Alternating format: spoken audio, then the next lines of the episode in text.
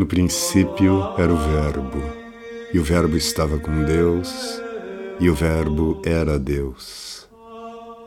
Nele estava a vida, e a vida era a luz dos homens. Vamos dar início à nossa live de hoje. Sejam todos bem-vindos, uma boa noite. Então vamos retomar hoje a nossa conversa sobre Santa Teresinha. Eu queria ainda re retornar a esse tema que ontem eu já comecei, sobre o qual ontem eu já comecei a falar, que é o perigo de a gente ter uma devoção por Santa Teresinha, mas em última instância por Deus, tomando-a como padroeira ou como amiga, intercessora, né? E ficar muito no plano das emoções, porque é fácil escorregar aí lendo Santa Teresinha, porque ela, é, ela fala muito das rosas e ela era muito delicada, né? E falava sempre do, eh, de uma forma pequenina, né? A minha pequena via, é, o meu caminhozinho, né? E nós não percebermos a, vamos dizer, a força, né? E é, a, a dificuldade mesmo do caminho espiritual, da vida de oração, da vida é, de é, entrega a Deus e, e de fazer, né, fazendo o bem pelo próximo, etc. Uma coisa que eu estava pensando, nós lemos as vidas dos santos, por exemplo, a história de uma alma de Santa Teresinha, ou mesmo o caminho de perfeição de Santa Teresa, etc. Nós lemos as vidas dos santos e muitas vezes nós esquecemos que, no caso delas duas, por exemplo, elas estão conversando com as irmãs do mosteiro, Estão conversando com as pessoas em geral, não é? mas particularmente a Santa Teresa escrevendo para suas filhas espirituais, Santa Teresinha escrevendo para suas irmãs, suas ami amigas em Cristo. E ficamos só nesse plano do, do, das emoções, dos sentimentos, né? De, e mesmo da oração vocal, né? e esquecemos que elas viviam sob uma regra muito estrita e rigorosa, né? com disciplina, com horários fixos para a oração, para as refeições, para o recreio, para as meditações, para a reza do terço, etc. Né? Que toda a vida religiosa, toda a vida espiritual, ela está fundada, ela está alicerçada né, sobre práticas diárias que são atos da vontade mesmo, que não que é, independe o teu estado de espírito, independe se você gosta ou não, você cumpre aquelas regras, né? Você tem uma base concreta, estrutural, né, que garante, vamos dizer assim, é, as flutuações, né, nos garante contra as flutuações das emoções, do mundo psíquico, né, das memórias, dos desejos, etc, etc. E muitas vezes eu vejo que nós ficamos muito no plano desses desejos, emoções, o próprio desejo pelo céu, né, as nossas, é, os nossos gostos. Às vezes a gente vê pessoas dizendo não, eu, eu, eu só vou à missa, eu só rezo quando me dá vontade, quando é verdadeiro. Quer dizer, eles confundem a verdade e o compromisso com uma vida de oração com uh, a adequação ao estado de ânimo, que é muito flutuante, a gente sabe muito bem disso. Ao longo do dia a gente passa por vários estados emocionais, acontece alguma coisa, a gente entristece ou a gente se entusiasma, mas isso tudo são movimentos é, da alma, né, do, do psiquismo, das emoções, pensando mais especificamente das emoções e dos é, desejos. Né?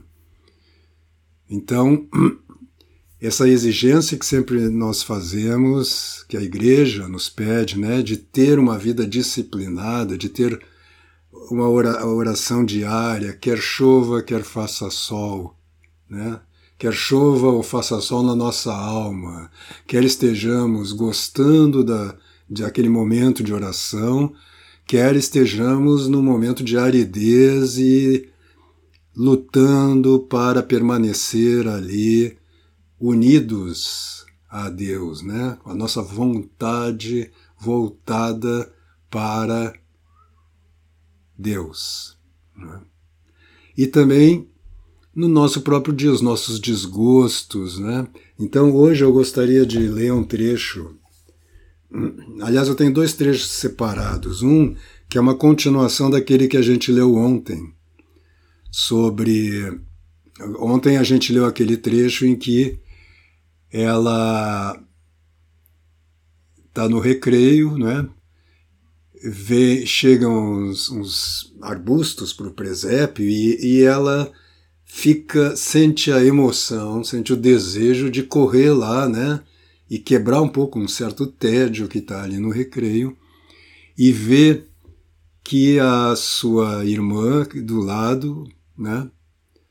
Também se prontifica aí, as, as duas são nomeadas pela superiora, e ela vai tirando o avental devagar para dar aquele prazer que ela gostaria de ter para a irmã, né? fazendo ali um trabalho de, quer dizer, um exercício de abnegação. É? E ela fala muito é, nisto na, na, nos seus escritos, né? sobre a autonegação, sobre a humildade. Nós vamos falar ainda ao longo da semana sobre esse tema da humildade, né? de colocar-se abaixo sempre, né? como diz aquela passagem do Evangelho, né? não, não entre e se coloque já no lugar de destaque na mesa, pelo contrário, procura o último lugar, porque a rigor é o nosso lugar. Né? E toda dádiva perfeita, todo dom celeste nos vem do Pai das Luzes, como diz a carta de São Tiago. Nós não fazemos, nós não temos nenhum bem que venha de nós mesmos. Todos os nossos bens são dons de Deus, é? E a vida espiritual, em boa parte, é a progressiva consciência disso, você ir percebendo que tudo que vem da sua cabeça, tudo que vem do seu ego, está errado. Né? Porque nós temos uma visão muito curta, nós não temos uma visão ampla das coisas. Não é? Então nós temos que de fato nos colocar nas mãos de Deus. Né? Então ela conta uma outra história que eu acho que pode também ser de inspiração para nós, que é a seguinte. Eu vou ler aqui. Na comunidade vivia uma irmã que tinha o talento de me desagradar em todas as coisas. Suas maneiras, suas palavras, seu caráter pareciam-me muito desagradáveis. Entretanto, era uma santa religiosa que devia ser muito agradável ao bom Deus. Por isso, não querendo ceder à antipatia natural que experimentava, disse para mim mesma que a caridade não devia consistir em sentimentos, mas nas obras e então apliquei-me em fazer por essa irmã o mesmo que eu faria para a pessoa que mais amo. Veja, ela está dizendo aqui com todas as letras isso que eu dizia um pouco antes, de forma mais discursiva, vamos dizer assim, mais prosaica, né? A caridade não consiste nos sentimentos, mas em ações, não é? Pelos seus frutos os conhecereis não nas obras propriamente, mas nas ações. É? Então conta ela. A cada vez que a encontro, peço ao bom Deus por ela, oferecendo-lhe todas as suas virtudes e os seus méritos. Veja que ela tinha plena consciência de que essa antipatia que ela sentia por essa irmã era natural. É natural que a gente sinta antipatia por certas pessoas. São pessoas que não se harmonizam com a gente, com o nosso caráter, com a nossa estrutura psicofísica. E isso não é nem bom nem ruim. Assim como estão, há pessoas que nos são mais agradáveis, cuja companhia nos é mais agradável, há pessoas cuja companhia nos chateia, nos desagrada, e isto sem nenhuma razão de ordem moral ou intelectual, não é físico. Então o que, que ela faz? Trato de prestar-lhe todos os obsequios possíveis, e quando sinto a tentação de responder-lhe de maneira desagradável, contento-me com oferecer-lhe o meu sorriso mais amável e de desviar a conversa. Muitas vezes também, quando tenho alguns contatos de serviço com essa irmã, se meus combates são muito violentos, fujo como um desertor. Quer dizer, ainda tem momentos em que ela não consegue eh, suportar, vamos dizer, a presença dessa irmã que a desagrada, sem que venha mesmo uma manifestação desse desagrado. Então o que ela faz? Ela sai de perto para que essa manifestação não chegue à irmã, porque ela percebe que isso é puramente natural, não tem nenhuma razão verdadeira para isto, né? E termina dizendo: como ela ignora absolutamente o que eu sinto por ela, jamais suspeitou os motivos de minha conduta e continua persuadida de que seu caráter me é agradável. Um dia no recreio ela me disse: Poderia dizer-me, minha irmã Teresa do Menino Jesus, o que é que tanto lhe atrai em mim?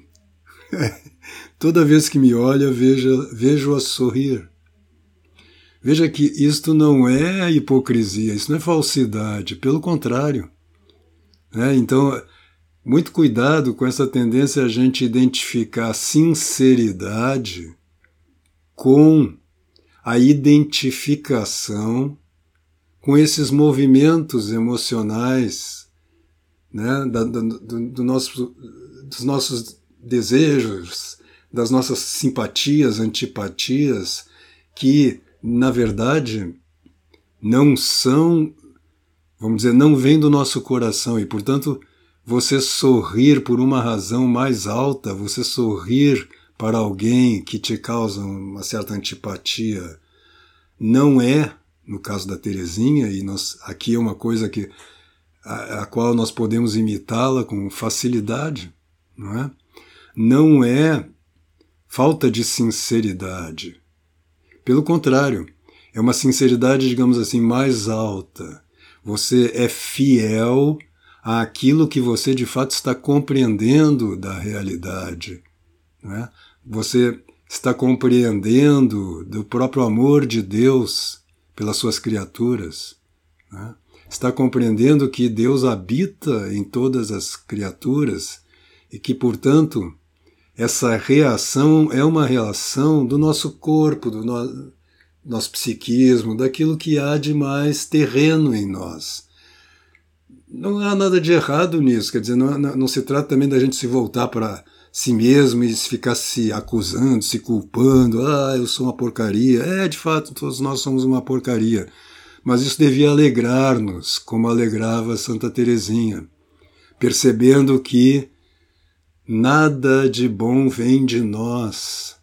Não é que nós somos criaturas e, portanto, tudo que nós somos e, e temos vem, em última instância, de Deus. É?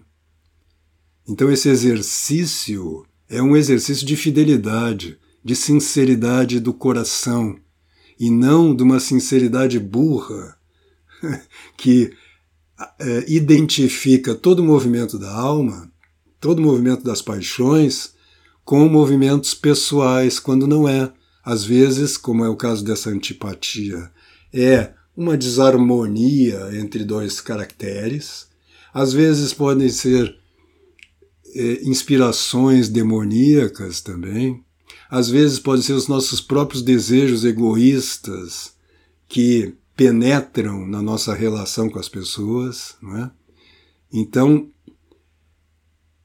a, o cuidado em ver nos outros, como ela dizia no texto que eu li ontem, né?